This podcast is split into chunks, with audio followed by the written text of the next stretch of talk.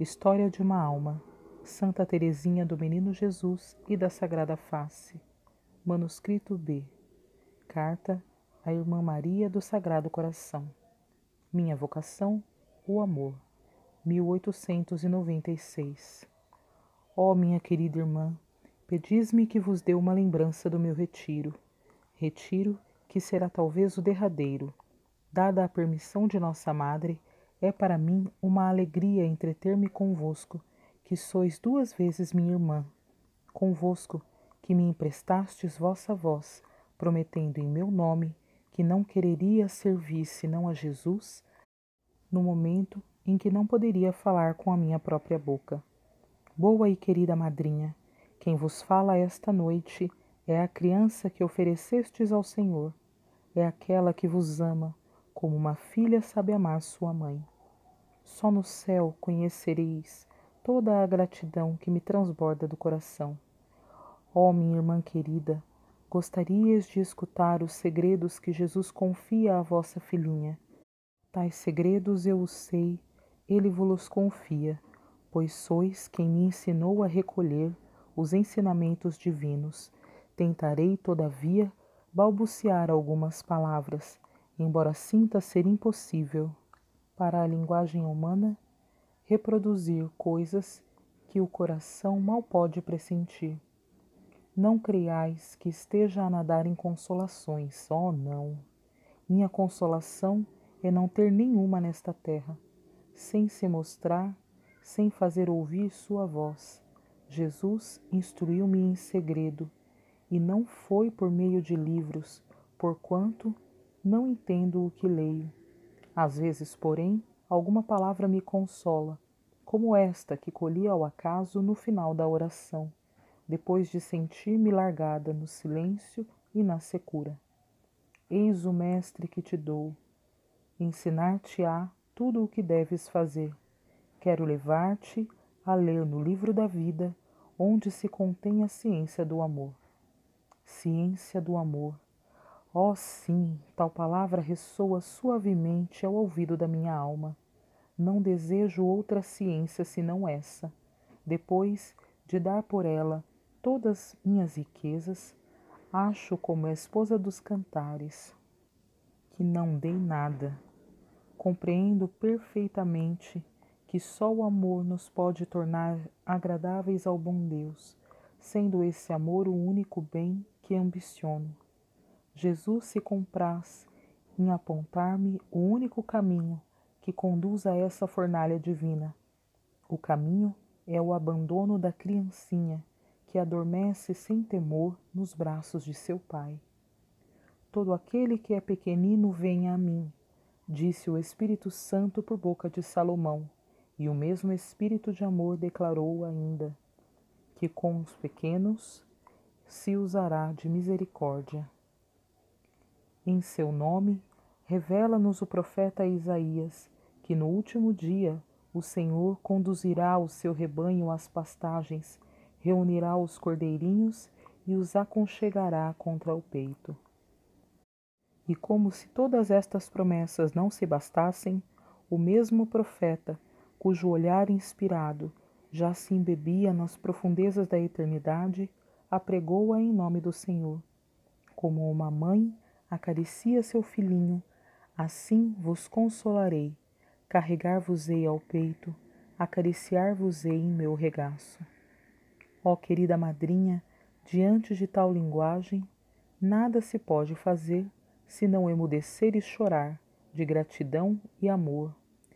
Ó, se todas as almas débeis e imperfeitas sentissem o que sente a mais pequena de todas as almas, a alma de vossa Teresinha, nenhuma delas se desesperaria de atingir o cume da montanha do amor, visto que Jesus não exige grandes feitos, mas unicamente o abandono e a gratidão, pois declarou no Salmo 49: Não tenho precisão de bodes de vossos rebanhos, porque todas as feras das selvas me pertencem, os milhares de animais que vivem nos montes Conheço todas as aves das montanhas. Se tiver fome, não será a ti que o direi, porque minha é a terra e tudo o que nela se contém. Serei por acaso obrigado a comer carne de touros e beber sangue de cabritos? Imolai a Deus sacrifícios de louvor e de ações de graças. Eis aí tudo o que Jesus exige de nós. Não precisa de nossas obras, mas unicamente de nosso amor, pois o mesmo Deus declara não ter necessidade de dizer-nos quando está com fome não teme de mendigar um pouco de água samaritana. Tinha sede. Mas quando disse: Dai-me de beber, era o amor de sua pobre criatura que o Criador do universo reclamava. Tinha sede de amor. Oh, sinto mais do que nunca, Jesus está com sede. Entre os discípulos do mundo só encontra ingratos e indiferentes, entre os seus próprios discípulos infelizmente, encontra poucos corações que a ele se entregam sem reserva, que compreendam toda a ternura do seu amor infinito.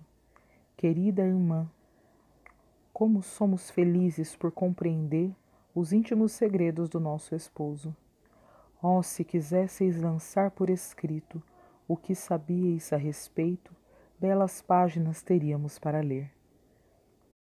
Sei, contudo, que preferis guardar os segredos do Rei. Enquanto a mim dizeis ser louvável publicar as obras do Altíssimo, acho que tendes razão de guardar silêncio, e só com o único fim de vos causar prazer que escrevo essas linhas, pois sinto impossibilidade de formular em linguagem da terra os segredos do céu. Além do mais, depois de escrever páginas sobre páginas, teria a impressão de não ter ainda começado.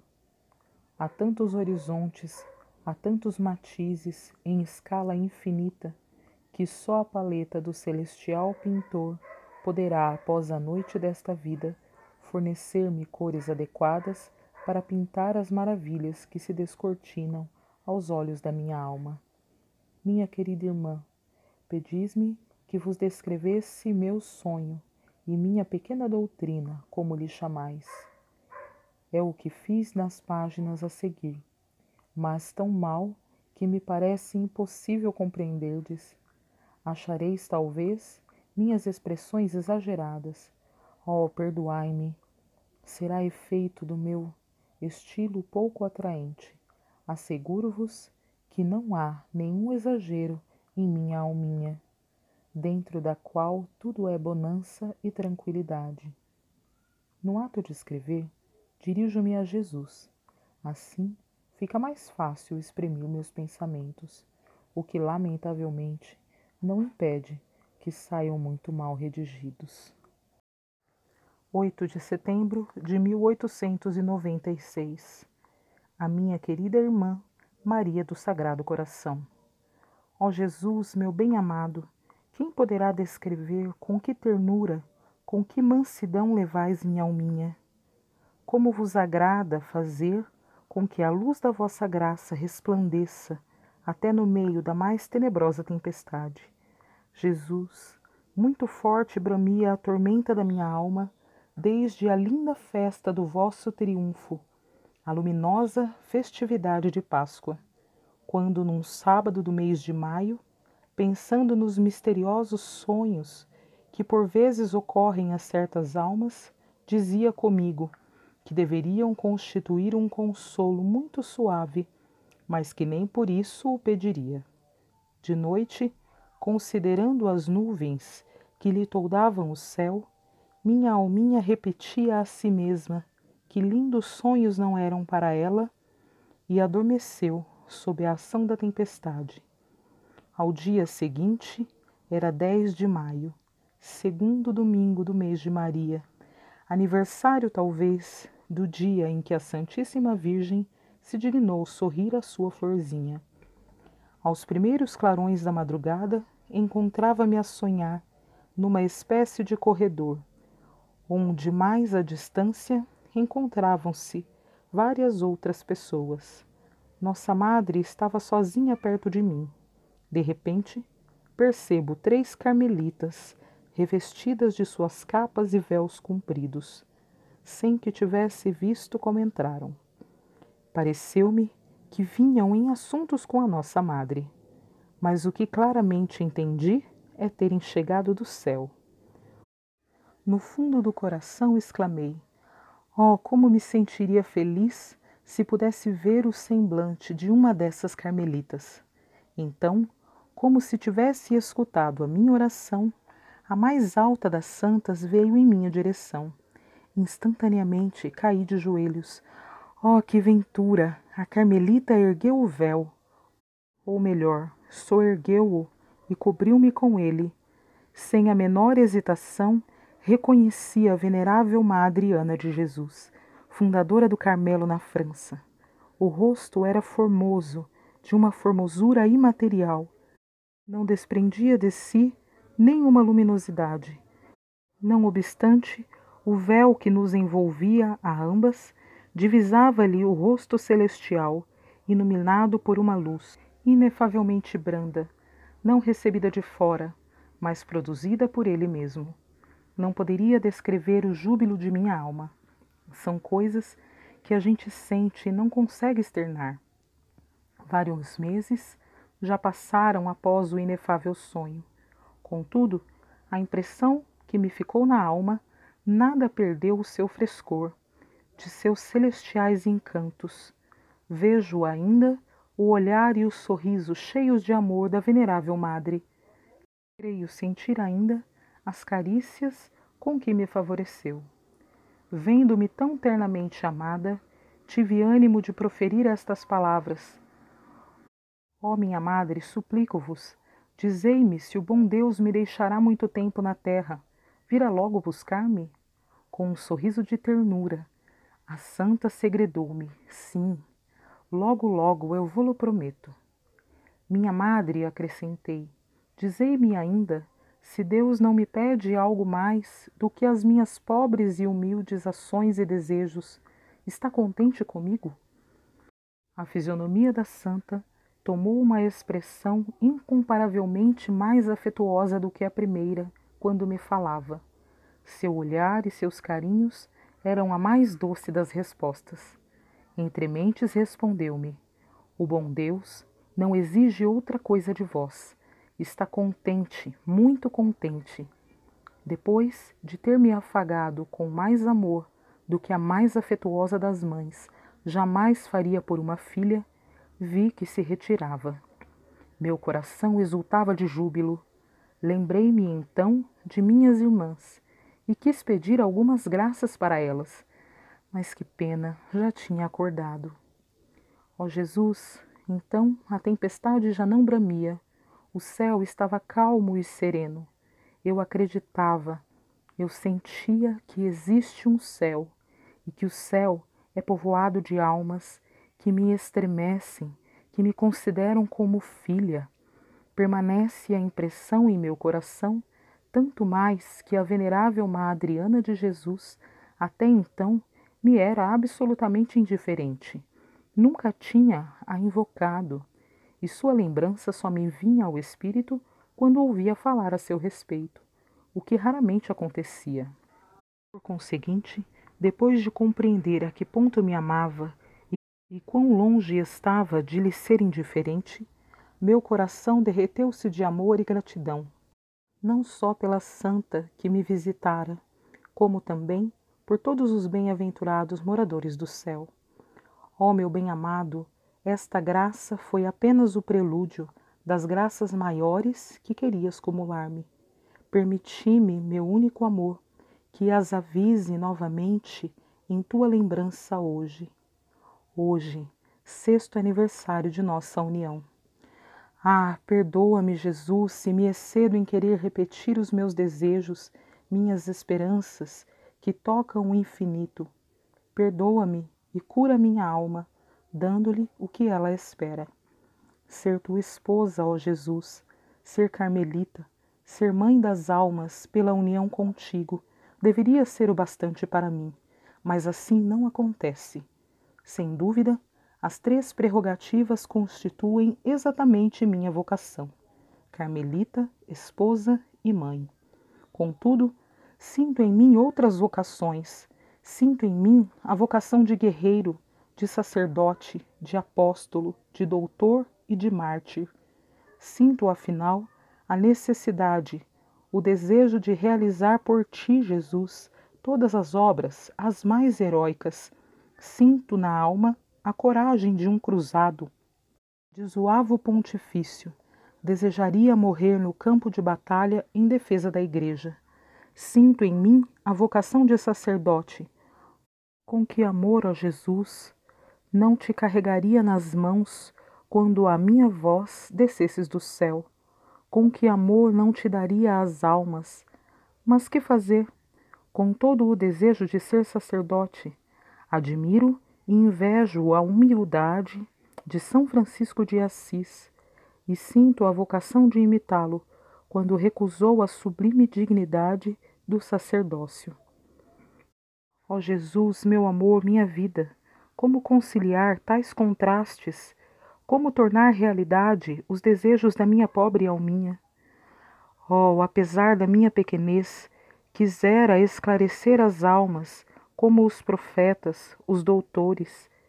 Tenho vocação de ser apóstolo. Quisera percorrer a terra, apregoar o teu nome e implantar em terra de infiéis tua gloriosa cruz. Mas, ó meu bem-amado, uma única missão não me seria o bastante.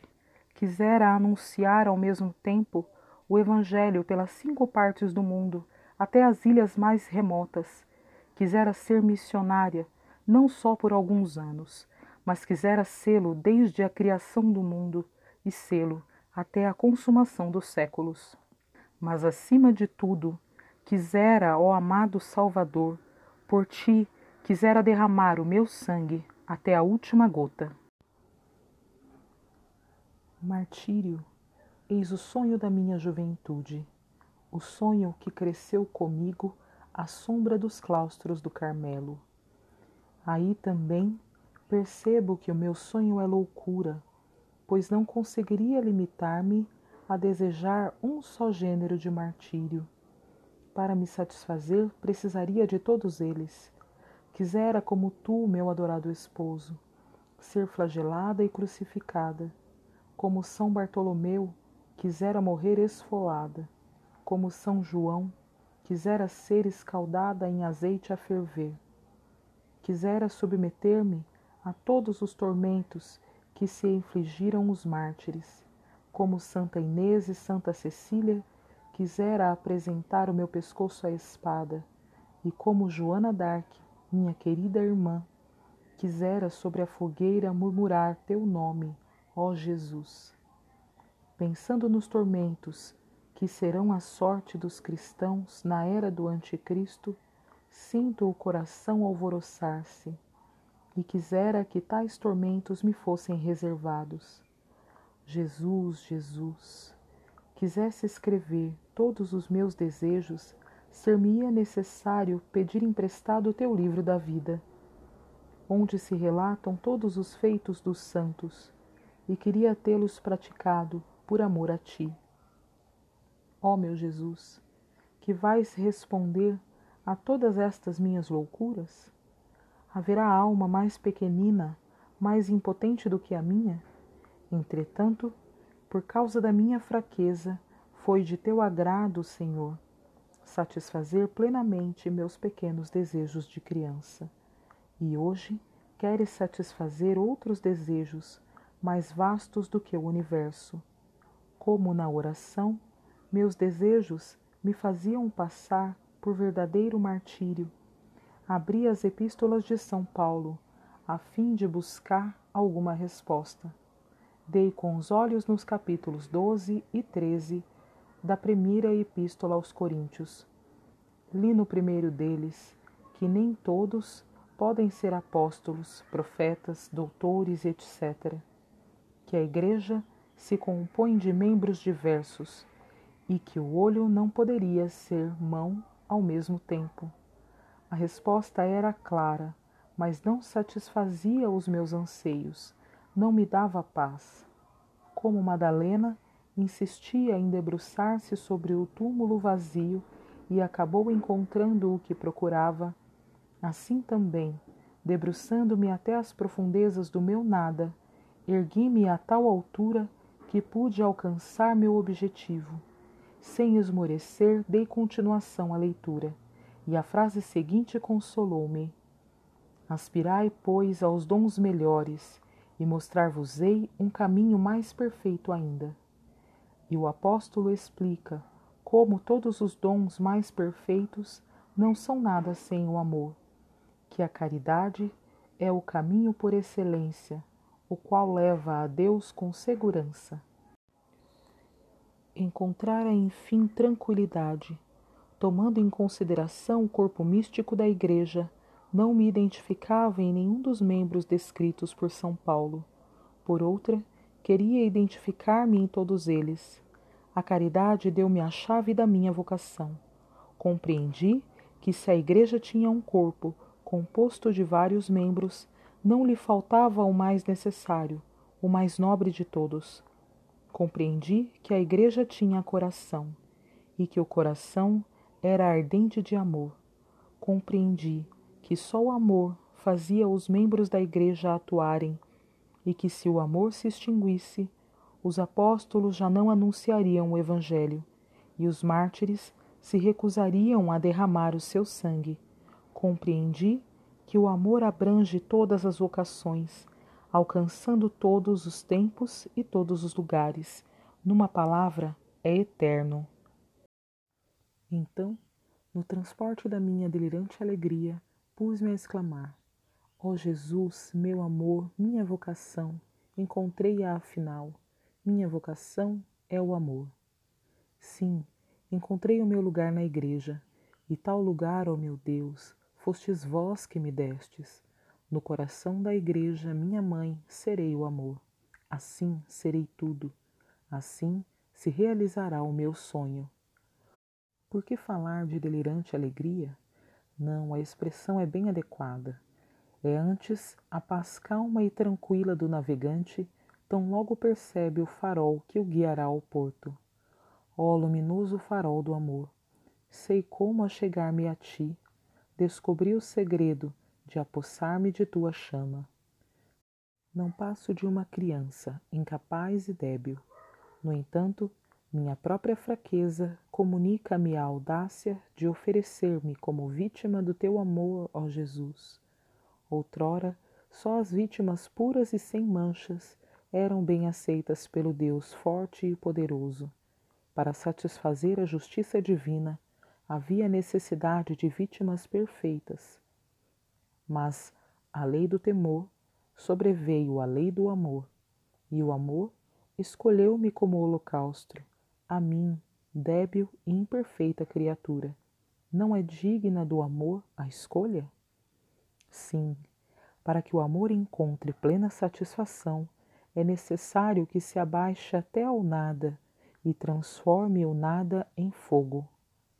Ó Jesus, sei que amor só com amor se paga. Por isso, procurei e encontrei um meio de consolar o meu coração, retribuindo-te amor com amor. Aplicai as riquezas que rendem com iniquidade, para adquirir amigos que vos recebam em internos tabernáculos. Tal é o conselho, Senhor, que dás aos teus discípulos, depois de lhes declarar que os filhos das trevas são mais hábeis em seus interesses do que os filhos da luz. Filha da luz, compreendi que os meus desejos de ser tudo, de abranger todas as vocações, eram riquezas que bem podiam tornar-me injusta. Então, aproveitei-os para granjear amigos lembrando-me da súplica de Eliseu ao seu pai Elias, quando se animou a pedir-lhe o seu duplo espírito. Apresentei-me diante dos anjos e santos e falei-lhes: Sou a mínima das criaturas, conheço minha miséria e fraqueza, mas sei também quanto os corações nobres e generosos gostam de fazer algum bem. Suplico-vos, portanto, bem-aventurados moradores do céu, Adotai-me como filha, para vós unicamente será glória que me fizerdes adquirir. Dignai-vos, porém, atender minha súplica, que é temerária, bem o sei, mas ainda assim ouso pedir-vos que me obtenhais vosso duplo amor. Jesus, não posso levar mais longe a minha petição. Recearia ser aniquilada pelo peso dos meus audaciosos desejos. Minha desculpa é a de ser criança, e crianças não refletem sobre o pleno alcance de suas palavras. No entanto, os pais, se forem por hipótese erguidos a um trono e dispuserem de imensos tesouros, não hesitariam em contentar os desejos dos pequenos seres, aos quais amam como a si mesmos. Para lhe dar prazer, cometem loucuras e chegam até a atitudes de fraqueza. Ora, Quanto a mim, sou filha da Igreja, e a Igreja é rainha, por ser tua esposa, ó Divino Rei dos Reis. Não são riquezas e glória, nem sequer a glória do céu, que o coração de uma criancinha pede para si. Compreende que a glória por direito pertence aos seus irmãos, aos anjos e santos. Sua glória será o reflexo da que jorrará da fronte de sua mãe. Amor é o que ela pede. Não sabe outra coisa senão amar-te, ó Jesus. Obras grandiosas não são de seu alcance. Não pode pregar o Evangelho nem derramar o seu sangue.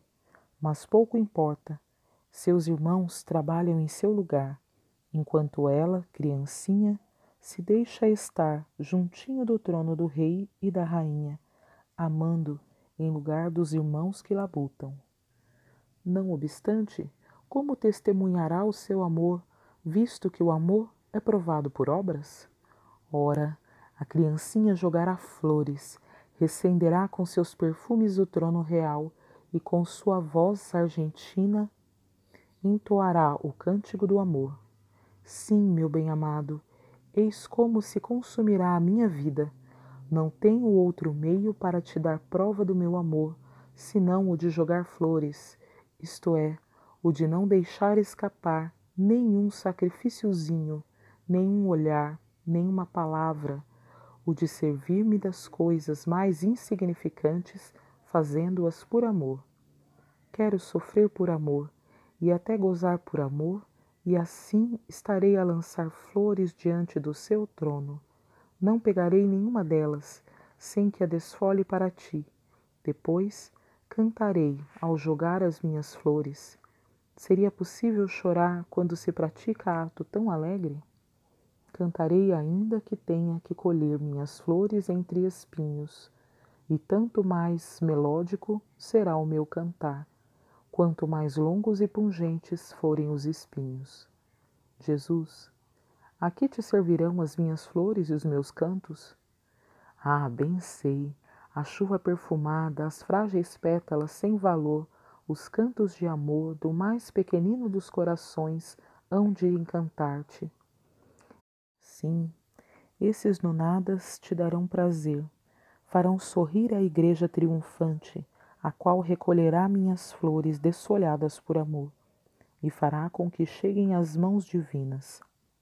Ó Jesus, tendo vontade de brincar com sua filhinha, a Igreja do Céu, por sua vez, lançará as flores, munidas de valor infinito, ao teu toque divino, jogando-as sobre a Igreja padecente, a fim de lhe extinguir as chamas, e sobre a Igreja militante, a fim de lhe trazer a vitória.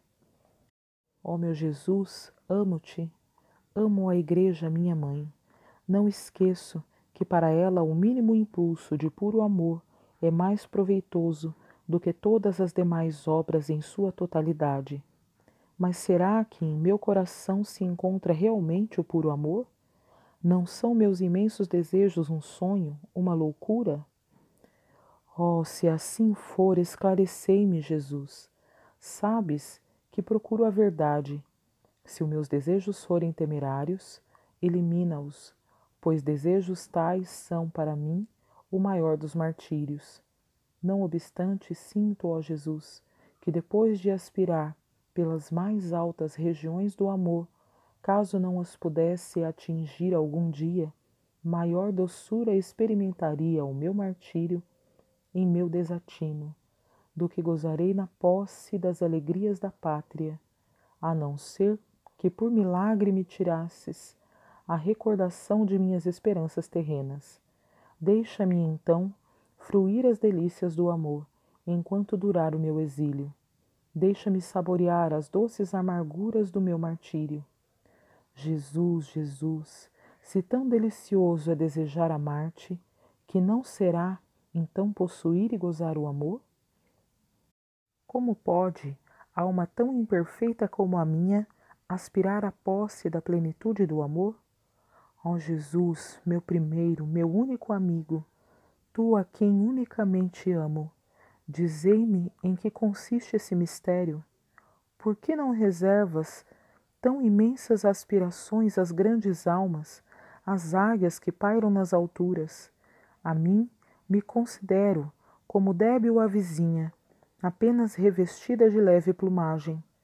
Águia não sou, mas dela tenho simplesmente olhos e coração, pois que, não obstante minha extrema pequenez, ouso fitar o sol divino, o sol do amor, e meu coração sente nele todas as aspirações de águia. Quisera a avezinha voar em direção ao sol fulgurante, que lhe fascina os olhos. Quisera imitar as águias suas irmãs, quando as vê elevarem-se até o divino foco da Santíssima Trindade. Tudo o que pode fazer, ainda mal, é soerguer as asinhas, mas sair voando é o que sua reduzida força não permite. Qual será sua sorte? Morrer de desgosto por ser tão impotente? Isso não. A vizinha sequer se afligirá. Num audaz abandono, continuará fixando seu divino sol.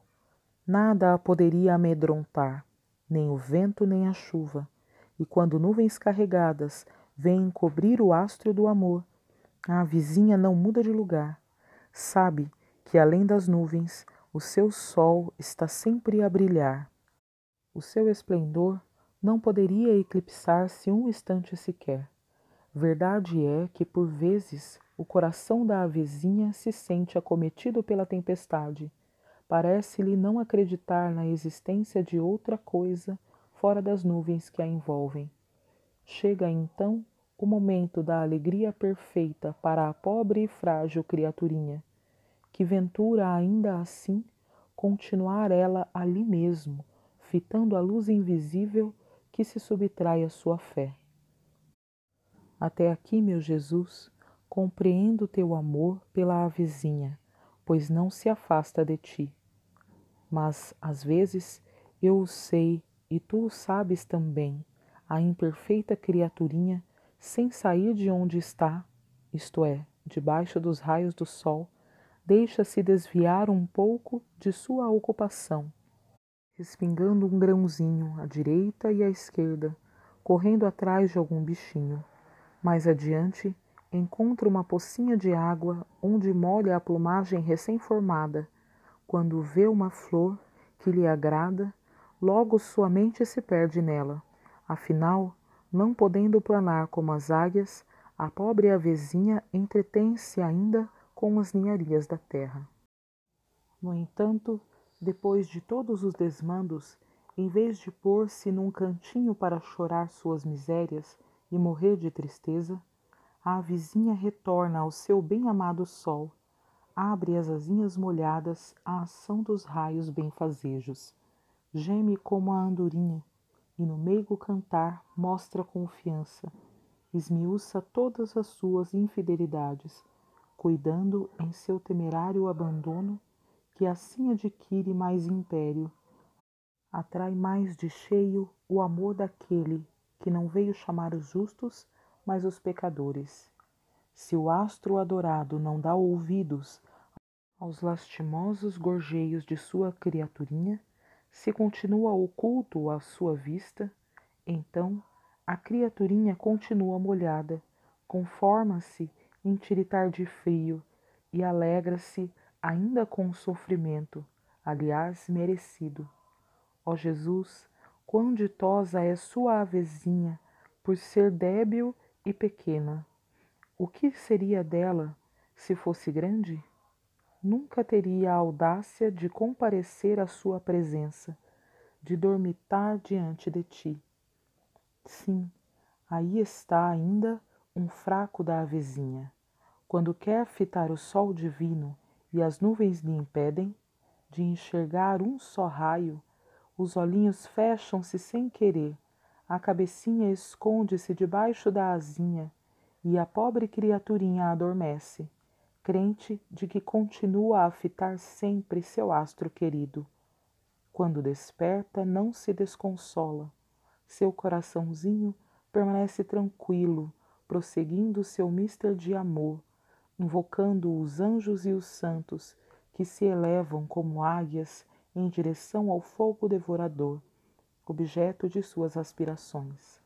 E as águias, compadecendo-se de sua irmãzinha, projetam-na, defendem-na, afugentam os abutres que queriam devorá-la. Aos abutres, imagens dos demônios, a avezinha não as teme. Seu destino é tornar-se presa, não deles, mas da águia, que a avista no centro do sol do amor. Ó Verbo divino, és tu a águia adorada a quem amo, és tu que me atraís, és tu que, lançando-te na terra do exílio, quiseste sofrer e morrer, a fim de atrair as almas ao centro do eterno foco da bem-aventurada Trindade. És tu que te remontas à luz inacessível, que doravante será tua morada. És tu ainda que permaneces neste vale de lágrimas e te escondes na aparência de uma hóstia branca. Águia eterna, queres nutrir-me com tua divina substância. A mim, pobre criaturinha, que ao nada retornaria, se o teu divino olhar não me desse a vida a cada instante. Ó Jesus, permite-me na exuberância de minha gratidão, permite-me declarar-te que o teu amor atinge as raias da loucura. Como queres, diante de tal loucura, que o meu coração se não atire ao teu encontro, como teria limites minha confiança? Oh, por ti sei eu, também os santos cometeram loucuras, grandes coisas fizeram porque eram águias. Jesus, sou pequenina demais para fazer grandes coisas, e loucura muito minha é esperar que o teu amor me aceite como vítima. Minha loucura está em suplicar às águias, minhas irmãs, que me obtenham a prerrogativa de voar rumo ao sol do amor, com as próprias asas da águia divina. Por todo o tempo que quiseres, ó meu bem-amado, tua avezinha deixar-se-á ficar sem alento e sem asas, continuará sempre com os olhos fixos em ti, quer fascinar-se do olhar divino, quer tornar-se presa do teu amor. Um dia, conforme espero, virás, águia adorada, buscar tua vizinha, transportando-te com ela até o fogo do amor. Mergulhá-la-ás por toda a eternidade no ardente abismo deste amor ao qual se imolou como vítima. Ó Jesus, pudera explicar a todas as almas pequeninas quão inefável é tua condescendência Percebo que, se por absurdo encontrasses alma mais fraca, mais pequenina do que a minha, terias prazer em cumulá-la de favores muito maiores, contanto que com inteira confiança se abandone à tua infinita misericórdia. Mas por que razão desejar comunicar teus segredos de amor a Jesus? Pois se foste tu unicamente que me ensinastes, não poderás tu mesmo revelá-los aos outros? Sim, disso estou ciente e conjuro-te que o faças. Suplico-te que baixes teu divino olhar sobre o grande número de almas pequeninas. Suplico-te que escolhas uma legião de pequenas vítimas dignas do teu amor. A pequenina irmã Teresa do Menino Jesus e da Sagrada Face indigna religiosa carmelita.